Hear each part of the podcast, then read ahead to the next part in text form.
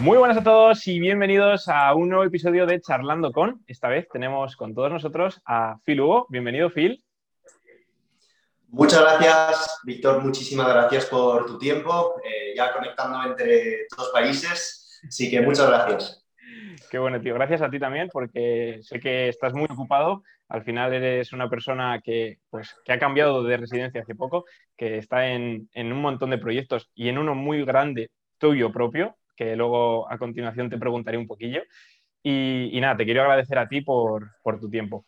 La primera pregunta, Phil, mm, no me gusta presentar a la gente porque sé que siempre me dejo cosas en el tintero. Entonces, eh, quiero que seas tú mismo quien, dejando de lado lo típico, ¿no? De, pues, eres farmacéutico, etcétera, etcétera, pero quiero que conozcamos a la persona, Phil, de verdad. ¿Cómo se define eh, Phil eh, a sí mismo en tercera persona? Aunque, bueno, esto tampoco es muy, ¿no? Siempre es difícil.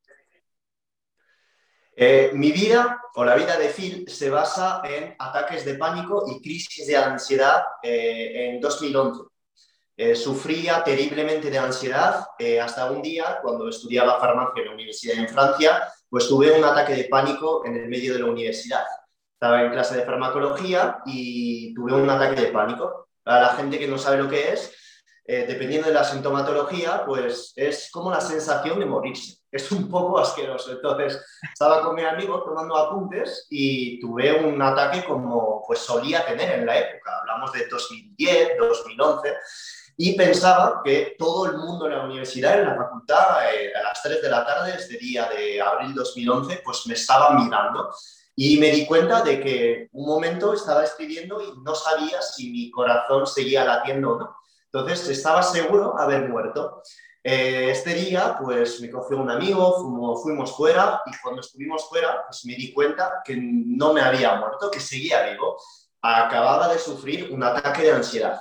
Entonces, este día, pues ha sido un poco como un antes y un después en mi vida. En la época no me he dado cuenta de lo que me pasaba realmente, sufría de un estrés muy fuerte, de ansiedad que todavía no sabía definir y este mismo año pues fracasé por segunda vez al concurso de farmacia para acceder al segundo año de la carrera en Francia.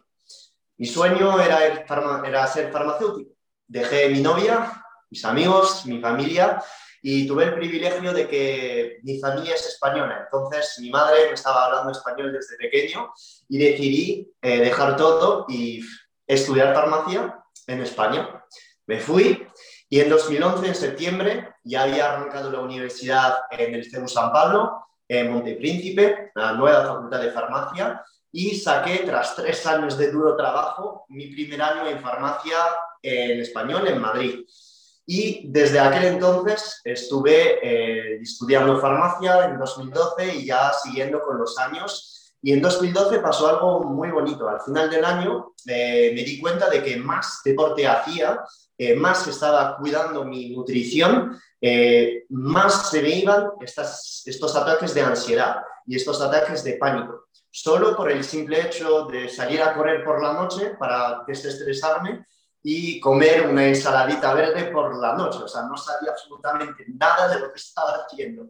Y a medida que iban pasando los años, 2013, 2014, 2015, pues aprendía de fisiología en la facultad y aprendía de nutrición por mi parte, por el simple hecho de saber qué es lo que podía pasar, cómo yo comiendo o dejando de comer donetes, dejando de salir de fiesta, cuidando un poco mejor mi sueño, por qué se me iba mi ansiedad, cómo se había ido por arte de magia estos ataques de pánico.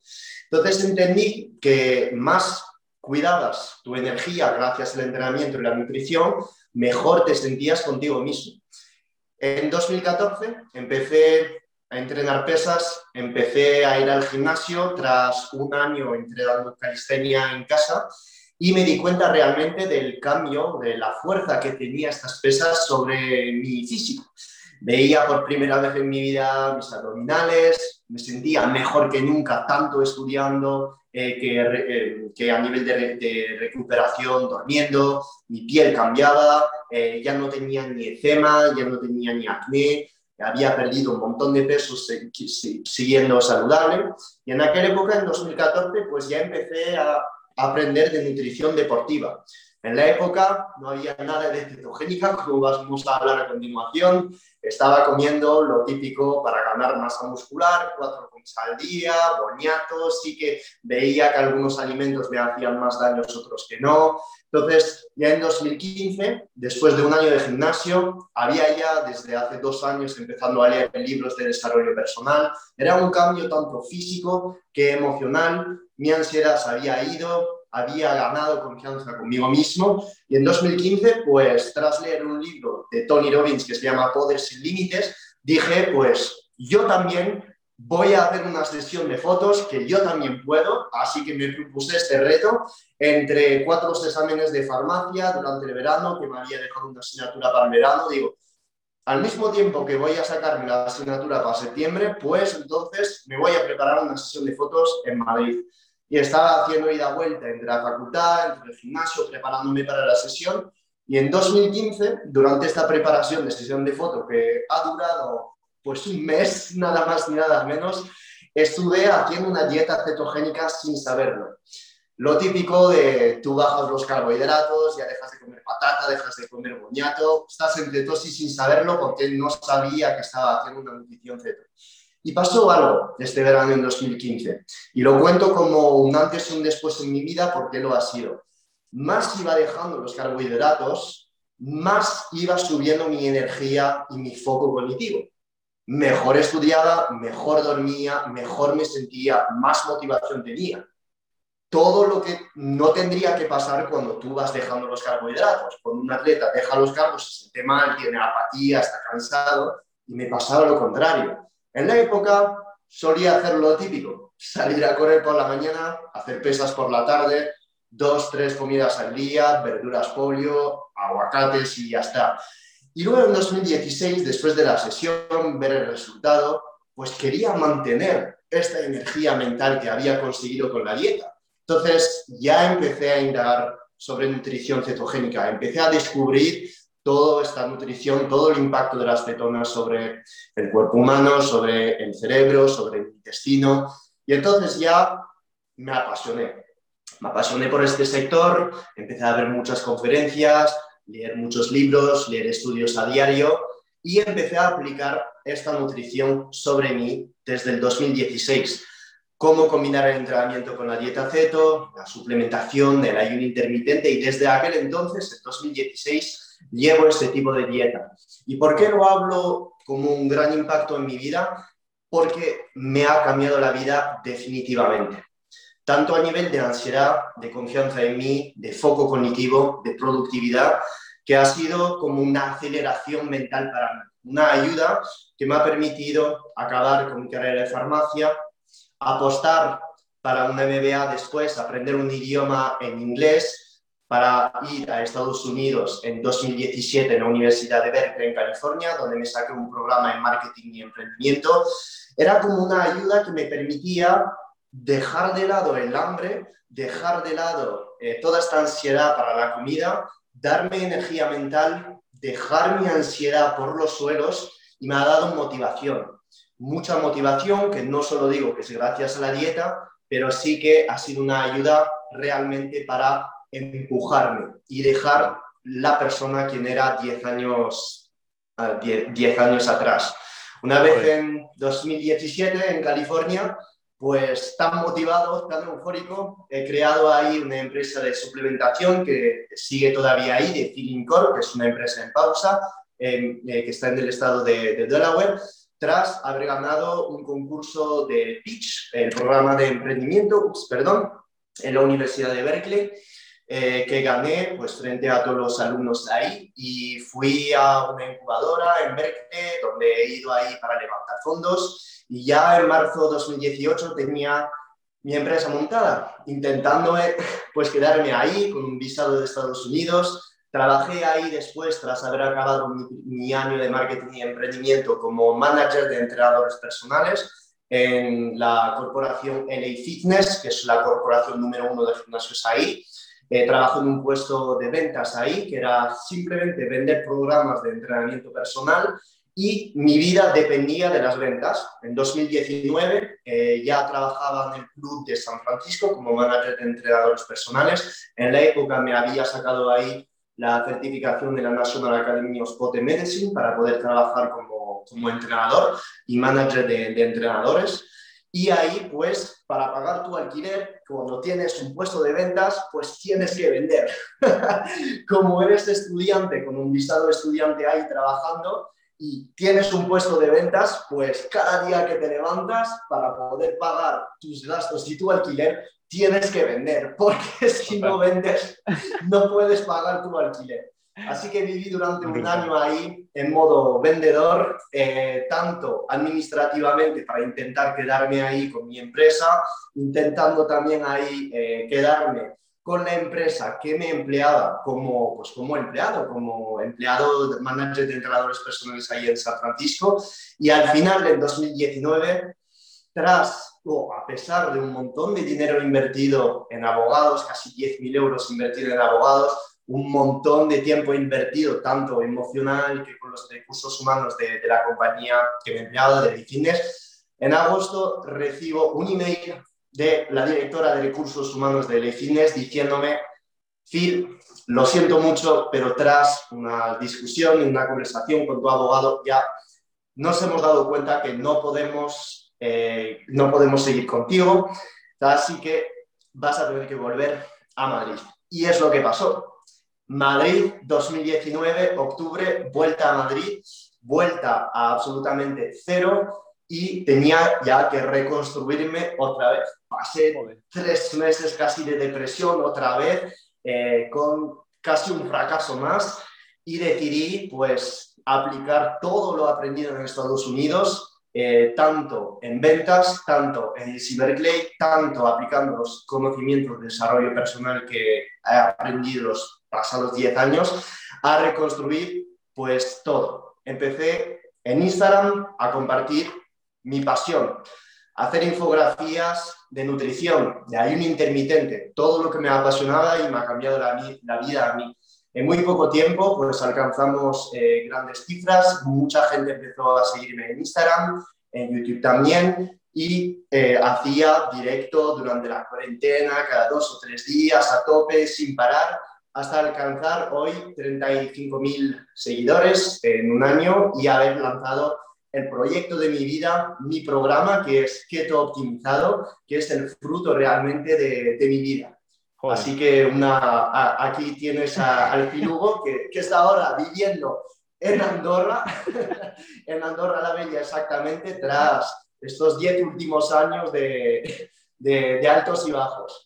Wow, la verdad que, que, quien te vea y diga, pero ¿cómo este tío tan joven ha podido vivir todo esto? Porque la verdad que luces bastante joven y, la gente seguramente que no te conozca o haya escuchado esta historia por primera vez, le habrá explotado la cabeza, porque habrá dicho, un francés que se ha sacado una carrera en España, que ha formado una empresa en Estados Unidos, habrán, habrán flipado, pero, pero me gusta mucho porque esto nos da todo el background eh, que ahora mm, nos va a hacer ver de dónde viene tu conocimiento, dónde se fundó y todo el progreso que, ha, que, que trae detrás, nunca mejor dicho. Ha habido una cosa que es la primera que te quiero preguntar o de la que quiero que hablemos, y has dicho eh, que aprendiste qué comer y qué no comer. Esto es muy importante porque muchas veces es mejor aprender el qué no hay que hacer que aprender el qué hacer. Entonces, mi pregunta es la siguiente. Phil, cuando tú aprendiste qué no comer, o cuántas veces no comer, mejor dicho, relacionándolo con el ayuno, eh, ¿qué cambió para ti? Es decir, ¿qué fueron los primeros pasos que hiciste en ese aprendizaje o en esa introducción al ayuno? ¿Hablas de ayuno o de nutrición keto? De ayuno, de ayuno, porque empezaste también a implementar el ayuno a la vez, ¿no? Por, lo que he entendido. Eso es. Vale, voy a, voy a hablar del, ayuno entonces. ¿Cómo he incluido el ayuno en mi vida? Esa es tu pregunta. Listo. La he liado, la he liado un poco, pero, pero sí, es ¿qué, pasos seguiste para, empezarlo? Y sobre todo, ¿qué progreso has seguido en, tu día a día? Genial. Hasta hace cuatro años no estaba yo haciendo nada de ayuno. Empecé a, meter el ayuno intermitente en mi vida cuando he preparado esta sesión de fotos en 2015. En la época no me preparaba nadie, no me nadie me había dicho hacer ayuno intermitente. Durante esta fase donde había incluido por primera vez en mi vida dos entrenamientos al día, un cardio por la mañana y pesas por la noche, pues me daba cuenta un día de que si yo, eh, cuando yo salía a correr sobre las 8, 9 de la mañana o incluso a veces 7 de la mañana si tenía que madrugar, pues un día me di cuenta de que si no hacía el desayuno, podía aguantar.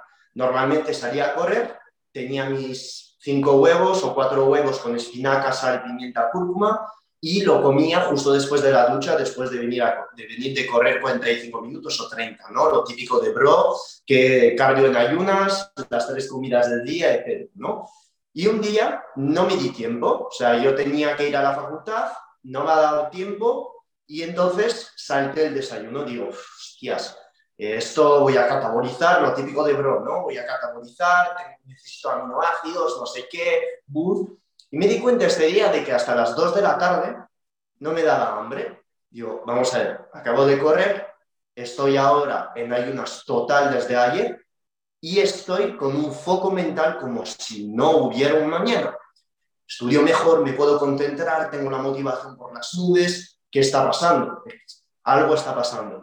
Entonces, desde aquel día, ya el día después, salté el desayuno otra vez. Y el día después salté el desayuno otra vez. Y me acuerdo al cuarto día, porque no es la primera vez que cuento esta historia, volví a hacer un desayuno.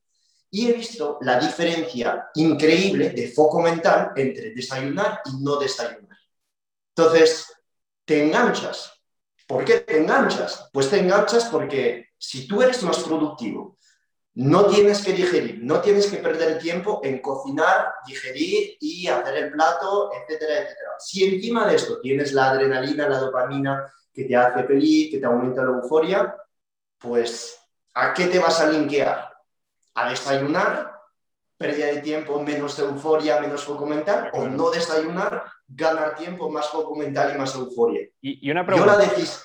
Una pregunta, durante esto, porque claro, cuando hiciste este primer ayuno, ¿tu alimentación estaba basada en, dieta cetogénica o no? Sí y no, porque durante el día tenía un boniato de 150 gramos de boniato. Entonces, estamos hablando, yo en la época no lo sabía, pero estamos hablando si haces la suma de 500 gramos de brócoli al día, 150 gramos de boniato, 60 gramos de carbohidratos netos. Sí, y entrenando dos veces y al final te lo puedes permitir. No, no te, vamos, no te saca de ese aceto. Y, eh, y una cosa, Phil, eh, muy importante, porque esto, claro, la gente que te oiga eh, y no entienda el contexto o no lo vea todo, va a ver el chico que se ha saltado el desayuno y se ha sentido mejor. Pero claro, estamos hablando de que tu alimentación era una alimentación óptima. No estamos hablando de que tu alimentación era galletas con cereales, comer arroz con lo que sea y cenar pan con lo que sea. Entonces, es aquí donde también quiero hacerte esa pequeña pausa y preguntarte, ¿es muy importante o qué importancia le das a lo que rodea al ayuno? Eso es. Y por eso te he preguntado antes de contestar, estamos hablando solo de ayuno o de nutrición ceto. Explico el por qué. Si mi alimentación estuviese basada en cinco comidas al día con 450 gramos de carbohidratos en arroz, pan, cereales. Probablemente ese ayuno no lo aguanto. ¿Por qué? Porque dependo mayoritariamente de glucosa y dependo de la glucólisis. Entonces, si dejo de aportar glucosa a mi cuerpo, mi cuerpo ya no puede activar la lipólisis correctamente, no sabe usar las cetonas, con lo cual no soy flexible metabólicamente. Y ahora entramos en el debate, Víctor, pero la flexibilidad metabólica es solo entrenamiento o nutrición o las dos cosas. La flexibilidad metabólica es ayuno intermitente, nutrición, entrenamiento. Pero no solo es entrenamiento. A mí me da igual que tengas masa muscular. Si tu cuerpo todos los días le das carbos y entrenas, vamos a ver si tú vas a poder rendir un día sin comer absolutamente nada y comiendo por la noche grasas y verduras. Si eso es el caso y te sientes bien, pues entonces sí que podría ser un signo de flexibilidad metabólica. Pero si te saltas una comida y no puedes aguantar 18 o 20 horas de ayuno, lo siento mucho, pero para mí no es flexibilidad metabólica. Entonces... Y, también cómo, cómo aguantar esas horas, porque por aguantar se puede, de hecho, se puede sufrir y aguantarlas, pero es que cuando lo haces bien y realmente lo aguantas sin ese sufrimiento, ahí te das cuenta de esa flexibilidad. Yo lo he experimentado este último año y el cambio es brutal. De hecho, mi prueba, yo estoy preparando un medio Ironman y mi prueba se basa en una dieta baja en carbohidratos. Entonces, al principio hice una pequeña cetoadaptación sin llegar a medirme las cetonas, pero bueno, es, lo hice de esa manera y me di cuenta como la primera vez que hice un ayuno largo, siendo mi base de nutrición o de alimentación el carbohidrato, se pasa muy mal. O sea, es que no, no eres capaz de aguantar, tu cuerpo no es capaz de funcionar, es una locura. Pero en cuanto llevas unos cuantos o unas cuantas semanas haciendo las cosas bien y te propones ayunar, es que tu cuerpo te lo pide. Es que tu cuerpo no necesita en, 12 o 14 horas ese alimento que antes le estabas dando. Entonces, quería... Eh, has hecho muy bien. Quería explicar un poco ese contexto para que la gente que, no tenga el conocimiento un poco tan avanzado, pues no coja el, pues voy a saltarme el desayuno y a ver qué pasa. Hay mucho que hacer antes. Y es aquí Phil, donde te lanzo otra cuestión, y es cómo introduces a una persona eh, que nunca se ha planteado hacer dieta baja en carbohidratos a este tipo de alimentación. Número uno, no empezar de un día para otro una dieta cetogénica, sobre todo si eres deportista, porque probablemente te sientas mal, no tengas los transportadores para usar las cetonas, los transportadores MCT, no sepas usar la grasa como combustible y te vas a sentir mal. Y probablemente incluso si haces una dieta cetogénica bien con todas las calorías y la sal, también lo pases mal. ¿Por qué? Pues porque tu cuerpo tras 20, 25, 15, 35 años de comida con carbohidratos no puede adaptarse en dos semanas, ni a lo mejor entre eso en cuatro. Entonces, todo esto es a base de paciencia y sobre todo hacer las cosas con estrategia. Un deportista que me llega, que me dice, estuve comiendo 500 gramos de carbohidratos al día, pues no te pongo en cetosis de un día para otro. Vamos a pasar por una fase low carb y a la tercera o cuarta semana, entonces probablemente ya te paso a una dieta cetogénica con muy altas calorías, no déficit calórico y cuidando el aporte de minerales, sobre todo, que es lo que eliminamos como si no hubiera mañana en ayuno intermitente y dieta cetogénica. Esto sería la respuesta. Y Phil, antes de entrar a preguntarte, tengo una, cuestión que quiero que nos cuentes, que es los tipos o las diferentes estrategias que se puede seguir de reintroducción de carbohidratos eh, para diferentes tipos de objetivos, pues ciclados o dietas bajas en carbohidratos o cargas, etcétera. Pero para que lleguemos a ese punto, antes quiero que des una pequeña explicación de qué beneficios podemos encontrar en esta alimentación, porque al final es una alimentación que es la que nos corresponde evolutivamente hablando, pero mm, en, en nuestra actualidad es como una locura hacerlo. O sea, la gente que no lo conoce lo ve y dice, ¿qué, cosa más loca. Y al final es, si te paras a pensar, evolutivamente es lo que tu cuerpo está acostumbrado. Entonces, vale, Phil, y quiero que nos cuentes o que nos expliques un poco la base de este tipo de, nutrición para luego entrar en variantes o diferentes tipos de em, estrategias que podemos seguir. Dieta cetogénica, evolutivamente, es la que nos corresponde. Háblanos un poco, ¿qué beneficios encontramos y cómo eh, podemos llegar a, a esa base de la mejor manera posible. Listo. La dieta cetogénica va a tener un vínculo mayoritariamente a nivel cognitivo, intestinal y para las personas que buscan pérdida de grasa, mantenimiento de masa muscular. Entonces, a nivel cognitivo, esto es por el simple hecho de que hasta el 60% de la energía requerida por el cerebro, pues se puede aprovisionar desde las cetonas. Esto es algo que no tenemos en mente, que pensamos que hay que dar carbohidratos todos los días al cuerpo para que sobrevivan. El 60% de lo que necesita el cerebro literalmente se puede dar con cetonas. El resto, por el simple hecho de la neoglucogénesis, que es la formación de glucosa a partir del lactato, de glicerol y de otros aminoácidos neoglucogénicos. Entonces, Todo esto, ¿me escuchas, Víctor? ¿No? Sí, vale. Todo esto, se, todo esto, una dieta cetogénica, pues puede aportar la energía necesaria al cerebro. Además, la dieta cetogénica a nivel intestinal, pues es capaz cambiar poblaciones bacterianas. Esto es por el simple hecho de que cuando tú estás cortando los carbohidratos, aportando ácidos grasos monoinsaturados, poliinsaturados, fibra, todo esto va a generar un cambio a nivel de la microflora intestinal y muchas veces en personas que son capaces que no tienen problema de vesícula biliar o de digestión de grasa, pues sentir una mejora a nivel intestinal. Y muchas veces no es que sea por magia de la dieta keto, sino por la simple retirada de carbohidratos. Muchas personas no se dan cuenta, pero fermentan muy mal los carbohidratos o no tienen estas enzimas y bacterias necesarias para poder digerirlas. Muchas veces la retirada de estos carbohidratos aporta un bienestar a nivel intestinal. Todos sabemos que el intestino, la gran mayoría de la serotonina y la dopamina, pues, y de la melatonina también se segrega a nivel intestinal por las células enterocromátinas. Todo esto pues, va a generar un cambio a nivel intestinal y nos va a aportar un bienestar. He hablado de pérdida de grasa. ¿Por qué hablo de pérdida de grasa y todavía no he mencionado el término de rendimiento deportivo?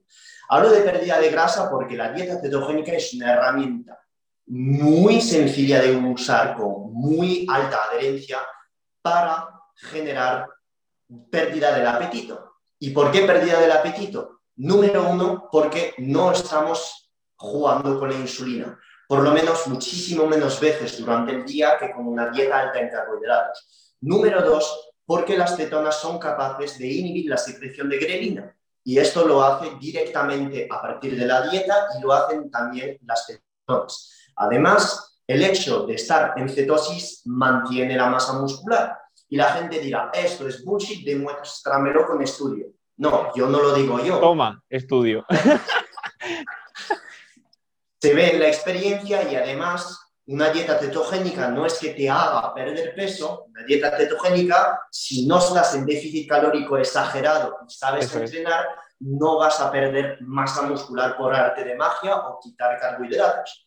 La dieta cetogénica mantiene la masa muscular literalmente por dos pasos fisiológicos. Número uno es la inhibición del catabolismo del glucógeno muscular, inhibiendo para los bioquímicos y los GIG la fosfofructoquinasa y la piruvato deshidrogenasa, que son dos enzimas implicadas en la glucólisis. Número dos, ahorrando leucina a nivel muscular se ha visto en estudios de los años 60 cómo había más disponibilidad de leucina en atletas cetoadaptados. Se ha visto también en los estudios de Bolek y de Fine, que son dos líderes en este sector, y la más alta disponibilidad de leucina es signo de que hay menos degradación de proteínas a nivel muscular en sujetos cetoadaptados. Ahora, con lo que acabo de decir, mantenemos la masa muscular perfectamente. Y ahora viene el debate de rendimiento deportivo. ¿La dieta cetogénica aporta beneficio al rendimiento deportivo? Sí y no. Sí, ¿por qué? En atletas de endurance, cuya gran, mm, la intensidad pues, está por debajo del 75%, 70% del tramo de la carrera, pues entonces nos interesa enseñar el cuerpo a usar grasas y cetonas en estos tramos cuya intensidad se baja por debajo de, unos 75-70% del VO2 max. Para ello, cortamos carbohidratos, forzamos el cuerpo a producir, a producir cetonas por todos los ácidos grasos que vienen del tejido adiposo y estas cetonas son usadas por el cerebro y el músculo. Entonces, nos interesa la dieta cetogénica para deportistas que buscan mejorar su endurance. Si preguntas a Phil Sí. Ahora bien, ¿y si soy trail runner? ¿O si soy un triatleta? ¿O si soy una persona que necesita hacer sprint durante la carrera porque tengo un 5K el sábado que viene? ¿Qué hago? Pues te vamos a adaptar y el día antes de la carrera o durante la carrera misma te vamos a inyectar carbohidratos. ¿Y por qué soy partidario de la reintroducción de carbohidratos una vez que se echa la cetoadaptación? Pues porque la dieta cetogénica se podría volver contra ti si abusas de las fases de cetoadaptación. ¿Y por qué? Pues porque la dieta cetogénica y todas las dietas bajas en carbohidratos inhiben la fosfofructoquinasa y la PDH. Si tú no reincluyes carbohidratos y necesitas entre tus tramos donde la intensidad va a estar baja, pues subir una montaña, hacer un sprint, que es una actividad glucolítica que depende del catabolismo del glucógeno muscular, cómo va tu cuerpo a, obtener la energía, cómo va a obtener el cuerpo el ATP necesario si ya tiene el glucógeno muscular tan conservado que no lo va a poder degradar. Pues es aquí donde viene la magia o la ciencia de la reintroducción de carbohidratos una vez adaptado usando carbohidratos en timing correctos, pues entonces beneficias de dos cosas, la glucosa y las cetonas. Para llegar a esta flexibilidad metabólica, tienes que aceptar cetoadaptarte, pasar por fases de muy baja cantidad de glucógeno muscular, para, pasar por fases de gripe-ceto, cetoadaptarte y ya después de 3, 4, 5, 6 semanas, dependiendo de tu flexibilidad metabólica, de tu sensibilidad a la insulina, volver a reintroducir estos carbohidratos. Ahora, estratégicamente. ¿Es posible ganar masa muscular con dieta cetogénica? Por supuesto. ¿Por qué? En 30 segundos. ¿De qué depende la ganancia de masa muscular? Hiperávit calórico, entrenamiento de fuerza, descanso. No hay en estos tres pilares nada de carbohidratos. ¿Va a ser óptima una dieta ceto para ganar masa muscular? Pues no, será óptimo comer cinco veces al día con carbohidratos. ¿Puedes ganar masa muscular con dieta ceto? Pues sí. ¿Es lo óptimo? Pues no. Y ya está. Me, flipa, tío Phil, porque te, he visto un montón de veces explicar las cosas y, es que lo dejas súper claro. Eres muy, muy, muy transparente en, tus palabras y en lo que dices.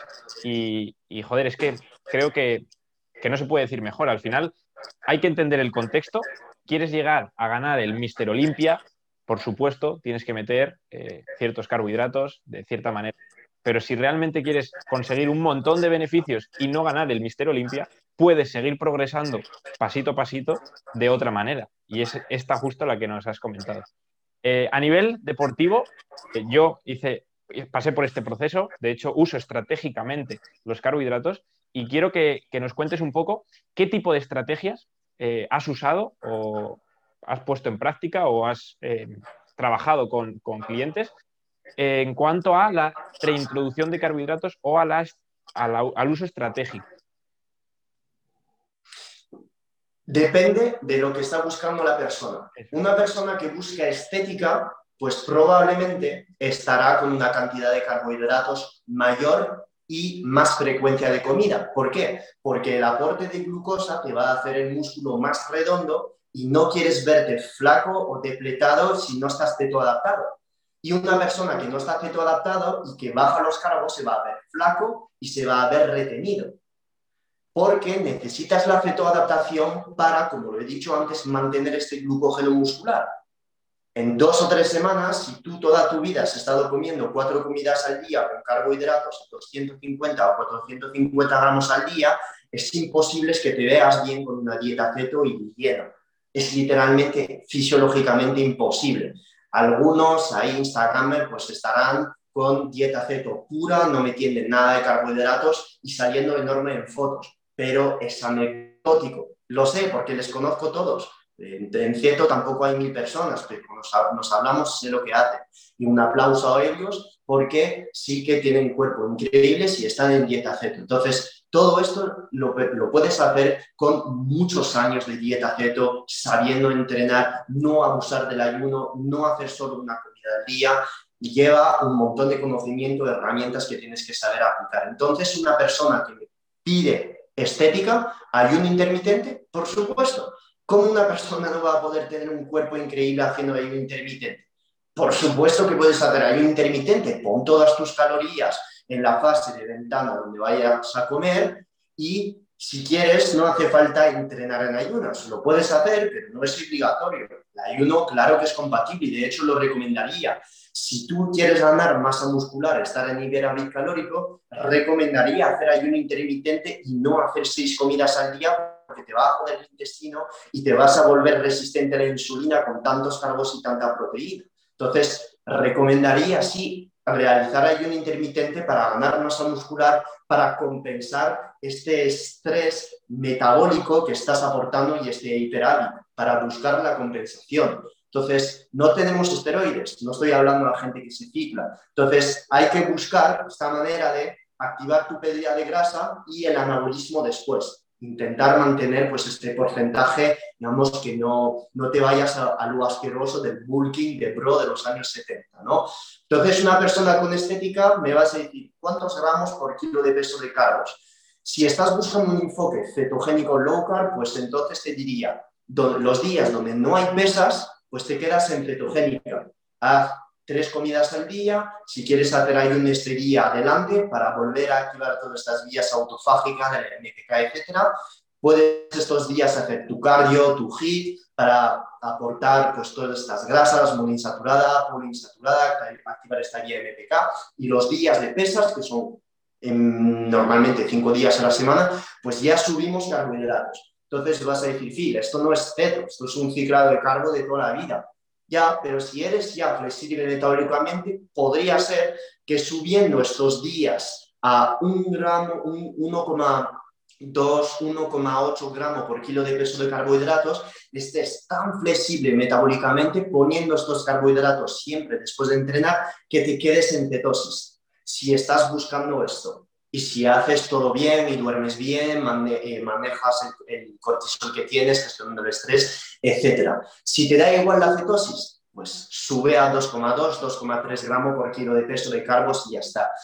Yo, si me preguntas a mí, mira mi cuerpo, no como nunca carbos, no es mi objetivo muscular, me da igual. Yo lo que quiero es tener una versatilidad en mi entrenamiento Quiero salir a hacer una media maratón mañana en ayunas, lo hago.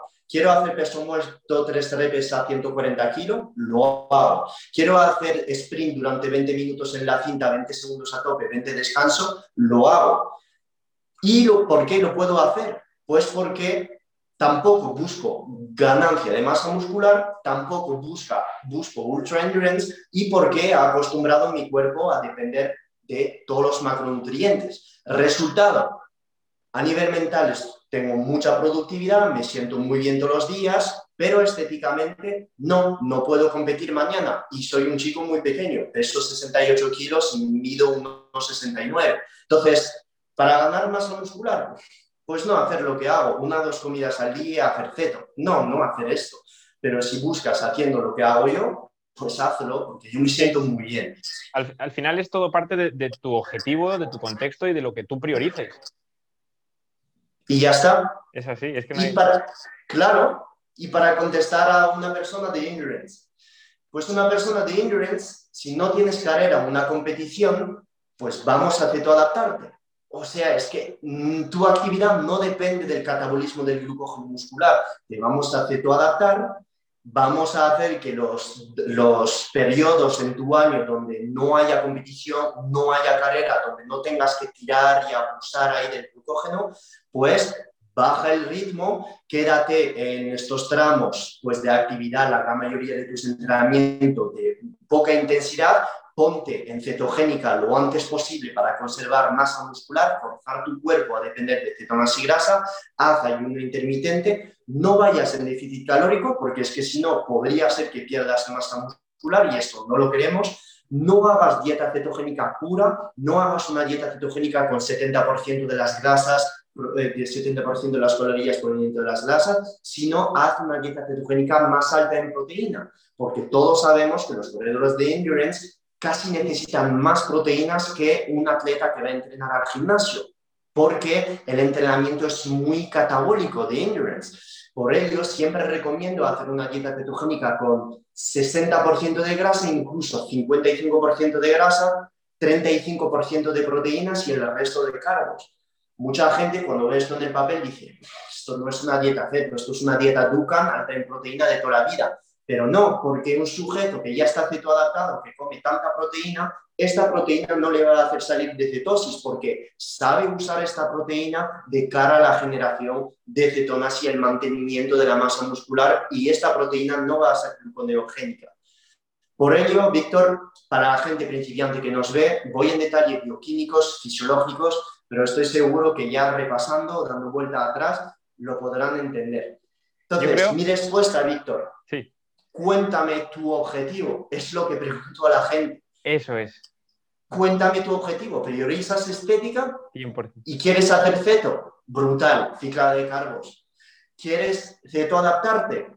Perfecto. ¿Cuándo tienes las carreras?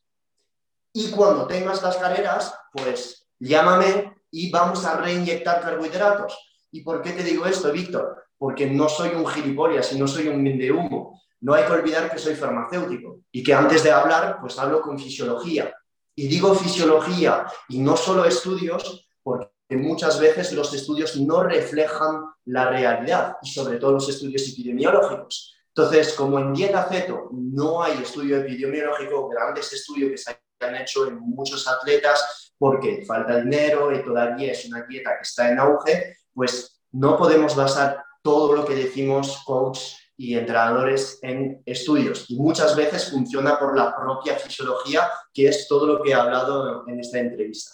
A mí me gusta mucho el, hecho de conocer este tipo de, alimentación porque es muy versátil, es mm, muy flexible, además, nunca mejor dicho, ¿no? Porque es lo que buscas, esa flexibilidad. Y, y, la puedes meter en cualquier contexto y cualquier objetivo de una manera distinta y sacándole un beneficio distinto. Entonces, animo a toda la gente que, no conoce eh, pues, esta nutrición, esta alimentación o como lo quieras denominar, a que siga Phil, que no para de compartirnos buena, buena información, a que indague un poquito más, que contextualice bien dónde se encuentra, qué quiere conseguir y que busque qué es lo que mejor se le adapta. Dicho esto, Phil, hasta llegar a un proceso, hasta llegar al día de hoy, has pasado por seis años de constante mejora en, todo lo que te rodea. ¿Cuáles han sido tus mayores aprendizajes respecto a tus errores? ¿De qué errores has aprendido más y nos los puedes compartir? Hablamos de errores a nivel eh, negocio, salud. A, nivel... qué nivel? ¿Todos o solo nutrición, entrenamiento? Sí, a nivel nutrición, entrenamiento, contigo mismo, con clientes, ¿qué errores has cometido que podamos sacar nosotros ese aprendizaje y que podamos mm, aprender de ellos. Ok. Entonces, número uno es siempre, el error número uno es no aceptar el hecho de que si quieres ganar masa muscular, tienes que aceptar no estar seco al año. Esto, desde el principio de los tiempos, eh, es un error que he hecho. Un error de, hostias, me veo tapado, no me siento bien, pierdo esta, este foco mental, esta energía, dejo de meter cargos, quiero volver a eh, verme seco. Esto es el primer error que tengo que admitir que siempre he hecho. Y todavía hoy en día, y todavía hoy en día, no acepto el hecho de estar tapado, de, estar, de no verme un mínimo bien, pero no solo a nivel físico, a nivel mental. Porque la gente me dirá, ah, tío, pero bro, es normal, o sea, pesas 68 kilos, ¿tú que me vas a hablar? Pero no, porque lo he intentado por todas partes. He intentado comer más en dieta ceto, en hipercalórico, a ver si ganamos masa muscular. Sí gano, pero hay más, tanta comida, tan, tanto estrés que no me siento bien y pierdo foco mental aquí porque hay demasiadas calorías. Y con los cargos, pues ya no te cuento. Entonces, no estoy diciendo de que todo el mundo es filugo y a todo el mundo le sientan mal los cargos. Yo estoy diciendo, si a ti buscas ganancia de masa muscular, tienes que aceptar el hecho de que si no tomas esteroides, pues vas a tener que pasar por esta fase de me veo tapado. Y yo, pues cuando, además de estar tapado, cuando pierdo esto, cuando pierdo la agudeza mental, el foco mental, poder estar a tope con todos mis proyectos, mis actividades, los negocios, etcétera, pues me vuelvo infeliz me vuelvo infeliz porque soy una persona pues, que me gustan los resultados que tengo, soy muy determinado y soy muy joven, no tengo hijos todavía, nada, con lo cual me hace feliz mi actividad. Si desde un punto de vista cognitivo pierdo esta velocidad mental, pues impacta en mi desarrollo personal, impacta en mi felicidad. Y por ello, hubiera querido más joven, pues tener estas herramientas de desarrollo personal para decir, ok, quieres algo, quieres ganar masa muscular, aceptar el hecho de que pues no puedes hacer todo bien, pues adelante. Esto es un error que, he tenido y que sigo teniendo. Y la verdad, pienso que lo voy a tener bastante. Entonces, ahora mi discurso es, pues no quiero ganar más muscular o verme enorme, con lo cual pues acepto este hecho y, y ya está. Número dos es haber abusado los ayunos. Haber abusado los ayunos. ¿Qué quiere decir esto? Quiere decir que cuando tú empiezas el ayuno intermitente, a 14 horas, la primera vez, oh, genial, aguanto 14 horas y encima me siento genial, joder, mañana voy a aguantar 16. Haces 16 durante un mes, puta madre, me siento brutal, vamos a ver si aguanto 18. Aguantas 18 porque ya estás todo adaptado o flexible metabólicamente o lo has optimizado. 18, 20, 22, hasta llegar donde no te das cuenta, donde en un momento yo estaba comiendo solo una vez al día porque si ya retrasaba o metía una comida antes, pues pasaba lo que me pasaba dos años anteriores. Me siento cansado o me es pesada la comida y pierdo todo este foco mental, esta adrenalina cada vez que estoy comiendo. Entonces, era hacerme, no obsesivo, sino hacerme adicto a, a aguantar el ayuno hasta las 22, 23 horas para llegar a solo una comida al día. Y esto es muy adictivo porque la productividad mental durante el día aumenta como si no hubiera mañana, no tienes que comer, no tienes que preparar de comer, no tienes que gastar pasta en un restaurante, eh, es brutal. O sea, cuando tú tienes que producir contenido, crear contenido, eh, llamar a X en Estados Unidos para no sé qué, llamar a mi familia en Francia eh, para X, hablar con el banco en París, no sé qué, hablar en tal, o sea, tantas cosas que es muy, muy fácil caer en la trampa de hacer una comida al día es lo mejor. Y caí. Y cuando caes en esto, hay que tener mucho cuidado. ¿Por qué? Porque si no haces deporte, eres un ermita en la montaña y haces 500 pasos al día, vale, perfecto. Dos latas de sardina, un aguacate, aguantas. No hace falta más. O sea, es que no hace falta más. Pero si haces deporte, tienes mucho estrés, tienes una actividad catabólica de hacer pesas, hacer sprints, entrenas en ayunas, pues puedes tú estar comiendo 3.500 kilocalorías en una sentada. Sí, con poder puedes. Entrenas en ayuna durante dos horas y ya verás cómo llegas al plato y lo destrozas en media hora, o sea, no no hay problema. La cosa es que si tú toda esta comida la metes en media hora, pues efectivamente no va a tener el mismo impacto que poniéndola tres veces durante una ventana de seis o siete horas. Y es el error que he hecho. Durante dos años de mi vida, cuando estaba viviendo en Estados Unidos y con un montón de cosas por hacer, tanto fiscales, administrativas, económicas, que de deporte, y querer hacer todo perfecto, pues el cuerpo sufre, sufre a pesar de hacer keto, a pesar, de meter los suplementos, los minerales, etcétera, sufre a nivel intestinal y como sufre a nivel intestinal lo repercute en la tiroides, después bajas calorías para mantener tu porcentaje de grasa y como bajas calorías sufres todavía más a nivel de cortisol. Y es todo, claro. Y es el puto bucle. Y vas a decir, pero ¿cómo has salido de esto?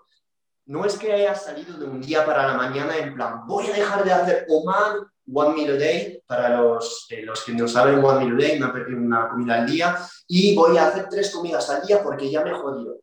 Pues no, lo, lo, que he hecho es, en vez de estar comiendo durante media hora, pues como durante dos horas y media. Empiezo, llego a casa, me hago una ensalada durante, con dos latas de sardina y meto otra comida una hora y media después, después de ducharme, eh, organizar toda la casa, etcétera y ya está, y lo haces y vuelves a meter más calorías, estresar menos tu cuerpo y ya está. Y probablemente hoy, antes de llegar al tercer error, me vas a decir, ¿qué haces hoy? Pues hoy sigo, sigo haciendo esto. Dos, tres horas de ventana de comida, una pequeña comida y luego el resto eh, más tarde. Y el error también es haber comido, que esto entra en el segundo error, demasiado tarde durante el día. Es decir, no cambiar las ventanas de comida. Lo mejor, lo mejor, y lo sigo pensando, no es comer después de las 7 de la tarde. La secreción de melatonina, la sensibilidad a la insulina es una basura por la noche, con lo cual meter toda esta comida cuando ya el sol se va cayendo, fisiológicamente no tiene sentido. Entonces, cuando tú ayunas, tienes todas las sirtuinas, todas estas vías de la autofagia activa y, lo fuerzas realmente. Pero para mí tendría sentido, si quieres hacer one meal a day, una sola comida al día, poner esta comida sobre las 4 de la tarde, 5, como mucho, 5 y media, para ayunar durante todo el día, tener tiempo para digerir esta comida y irte a la cama sin cenar, es decir, con tu única comida del día. Esto tendría mucho sentido si quieres hacer one meal a day.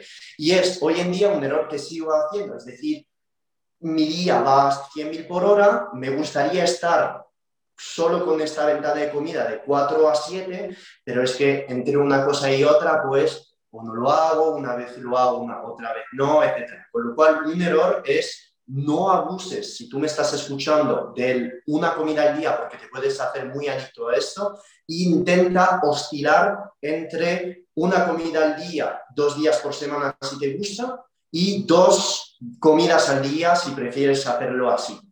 Luego, el, tercer, error, el tercer error es no haber vuelto a reintroducir carbohidratos antes. Es decir, haber abusado no del ayuno, sino del aceto y pensar que el aceto puede con todo. Pensar que debido a la protección del cuerpo, del tejido muscular por las cetonas, debido a que me corta el apetito, debido a que leyendo tantos estudios veía cómo se podían mostrar las cetonas en el cerebro, en el tejido muscular, etcétera, pues haberme saltado la parte de que tenemos glucógeno muscular y que a intensidades altas la glucólisis anaeróbica, si no hay disponibilidad de glucosa, vas catabolizando. Entonces, pensar que la dieta ceto puede con todo. Cuando metiendo 1,2, 1,3, 1,4 gramos por kilo de peso en carbohidratos por la noche, mejora la secreción de melatonina y además mejora la reposición del glucógeno muscular para el día después sin hacerte salir de cetosis. Entonces, esto es algo que hubiera tenido que implementar antes, dos, tres o cuatro años atrás, porque las personas que hacen ceto a ayuno se vuelven adictas a este estado mental de locura, de estar siempre a tope, parece que te has tomado un chute de cocaína, pero es que no, es que es así, o sea, te sientes muy, muy bien a nivel mental. Por ello, no hay que tener miedo, sobre todo en atletas, que pienso que es tu público, meter estos carbohidratos los días donde hayas entrenado como una bestia o los días previos a los entrenos bestia. Porque esto no te va a hacer salir de cetosis, no te va a hacer perder la cetoadaptación y te va a aportar energía para los, los rangos anaeróbicos. Y no vas a salir de cetosis si metes boniato, yuca, patata, arroz y con un poco de miel. No pasa nada por bajar sus cetonas así. Esto te va a beneficiar. Y es algo muy, muy, muy, muy reciente que, he interiorizado aquí. Y lo he interiorizado gracias al curso de 27 horas y media de cetoadaptación que he creado junto al doctor en nutrición y farmacéutico Nutriermo y que se ha vendido, que ha sido, bueno, no sé si existe bestseller o algo así en esto, pero que hemos construido una academia increíble entre mis programas y, el curso. Además, en, ese propio curso, tú, eh, todo esto que nos has contado por encima, entras a explicarlo, ¿no? Eh, pones las bases, pones progresos, lo explicas todo y haces que, cualquiera con un poquito de conocimiento lo pueda aplicar y pueda verse beneficiado. Efectivamente, he diseñado 800 diapositivas, 803 exactamente, más de 200 eh, referencia científica, una parte de teoría, práctica, estrategias avanzadas, cómo usar la dieta feto, la intermitente, la suplementación el entrenamiento, entrenar bajo el glucógeno, cómo eh, entrelazar pues, todos los conceptos que eh, he estado enumerando antes con la introducción de carbos, cuándo volver a meterlos, cuándo usar carbohidratos de alto índice glucémico antes de entrenar dependiendo del esfuerzo y explicando siempre, Víctor, las bases de bioquímica. Porque esto es muy bonito decir, vamos a usar una maltodextrina o una palatinosa o vamos a usar una ciclodestrina 15 gramos antes de entrenar en dieta keto. Vale, pero explícame por qué. Si yo de toda la vida te he dicho que el azúcar es malo y ahora te estoy diciendo métete 15 gramos de azúcar puro en sangre antes de entrenar, ¿qué me estás contando? Habrá que pues entenderlo.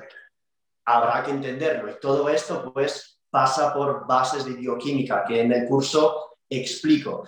Y cómo a mí me hubiera, me hubiera gustado cuando estaba en la facultad de farmacia que me lo explicase con dibujo, cosas fáciles para las personas que no me conocen, ir a mi Instagram entenderéis eh, lo fácil que hago las infografías, pues he hecho el curso como a mí me hubiera gustado recibir las clases de bioquímica.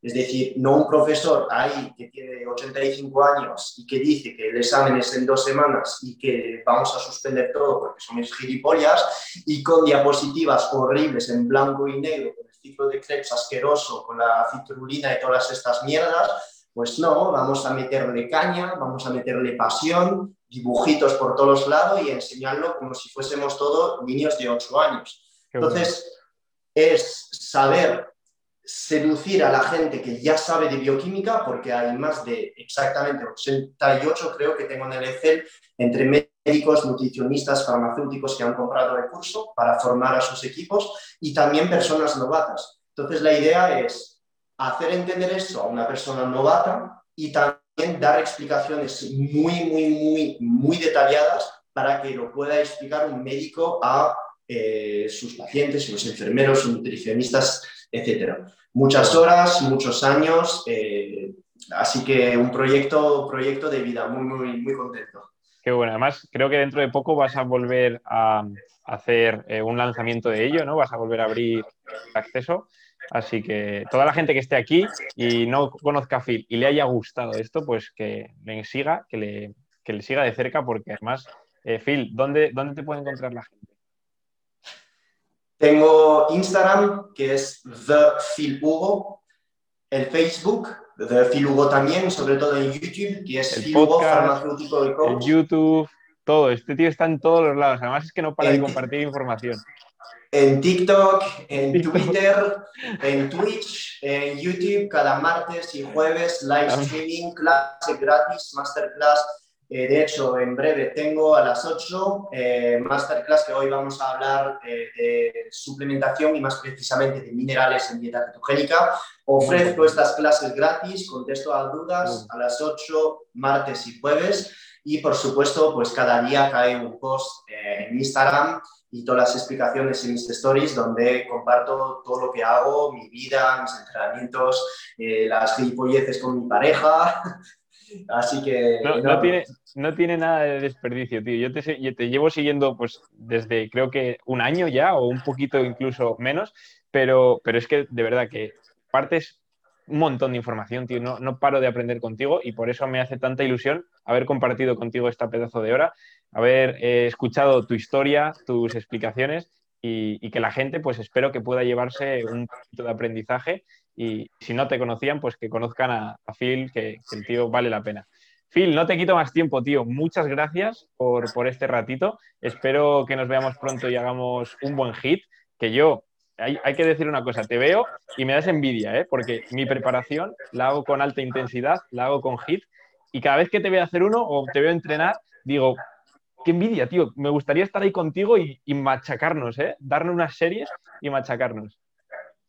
Pues un día, un día seguro que pase, cuando ya pase todo esto, eh, nos metemos ahí, si podemos quedar eh, dos o tres días, o si un día vienes a Andorra, o si un día yo voy por, Madrid o por Almería, pues ya tú me haces uno de los tuyos y yo te hago uno de los míos. Qué bueno, tío. Pues nada, Phil, un placer, tío, y, y nos vemos pronto.